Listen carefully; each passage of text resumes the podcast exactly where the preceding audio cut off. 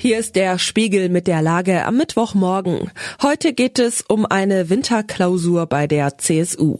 Wir befassen uns mit dem Leiden der FDP an der Ampel und mit dem Protest der Güterbahnen. Spiegelredakteur Sebastian Fischer hat diese Lage geschrieben. Am Mikrofon ist Michelle Paulina Kolberg. Söders Sehnsucht. Es ist so eine Sache mit den Herzkammern. Der Mensch hat gleich zwei davon. Eine linke, eine rechte. Die SPD hat nur eine. Geografisch verortet in Dortmund. Herzkammer heißt bei den Sozis Wahlergebnisse um die 30 Prozent. Bei der CSU ist die selbsterklärte Herzkammer ein fluides Gebilde namens Landtagsfraktion. Im Moment sind das 85 Abgeordnete. Waren früher auch mal mehr. Heute trifft sich diese schwarze Herzkammer im fränkischen Bad Staffelstein. 46,4 Prozent bei der letzten Bayernwahl. Winterklausur nennen sie das. Die klassische CSU-Winterklausur-Aggression wird sich gegen den politischen Gegner richten. Womöglich wird Söder wieder Neuwahlen fordern. Natürlich nicht in Bayern, sondern in Deutschland. Man sei jederzeit zum Regieren bereit, hat Söder zuletzt gesagt. Wenn es nicht anders reichen würde, dann mit einer Deutschland-Koalition. Das sei immer noch besser als eine Jamaika-Koalition, meint Söder. Und klinge vom Namen auch passender. Wo geht's zum Koalitionsausgang bitte? Wenn es ums koalitionäre Beziehungsaus geht, ist die FDP erfahren. 1966 verließen die FDP-Minister die Regierung unter CDU-Kanzler Ludwig Erhard. Die Koalition war kaputt. 1982 kam es zum Bruch der sozialliberalen Koalition. Sucht FDP-Chef Christian Lindner inzwischen den Ampel-Exit? Bei seinem Auftritt bei den Bauernprotesten vorgestern hat er gesprochen wie ein Oppositionspolitiker.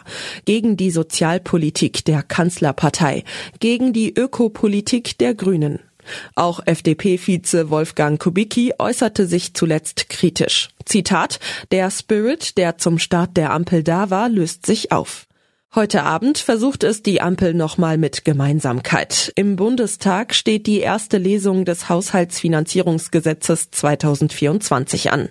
Das ist das Sparprogramm. Stichwort Agrardiesel. Es bleibt spannend. Nach den Treckern kommen die Loks. Womöglich hat der massive Bauernprotest all jene ins Grübeln gebracht, die ebenfalls von den Sparplänen der Regierung betroffen sind, die aber bislang unter dem Radar der Öffentlichkeit blieben. Zum Beispiel der Verband Die Güterbahnen. Der größte Teil der Kürzungen im Verkehrshaushalt betrifft den Schienengüterverkehr. Deshalb sollen heute im brandenburgischen Wustermark 14 Güterzuglokomotiven unterschiedlicher Unternehmen aneinander gekoppelt werden. Von dort sollen sie hupend durch Berlin fahren, vorbei am Kanzleramt. Was sonst noch wichtig ist? Die Vermittlung Katars war offenbar erfolgreich. Die von der Hamas festgehaltenen Geiseln sollen Zugang zu Medikamenten erhalten. Im Gegenzug werden Hilfsgüter für die Palästinenser nach Gaza geliefert. Nikki Haley wollte nur mitmachen, wenn Donald Trump auch kommt. Doch der Ex-Präsident denkt gar nicht daran. Nun hat der US-Sender ABC seine TV-Debatte zur nächsten Vorwahl der Republikaner in New Hampshire gestrichen. Die Raketen trafen laut ukrainischen Angaben Wohnblöcke. Bei einem russischen Angriff auf die Millionenstadt Kharkiv sind zahlreiche Menschen verletzt worden. Militärische Ziele soll es in der Gegend nicht geben.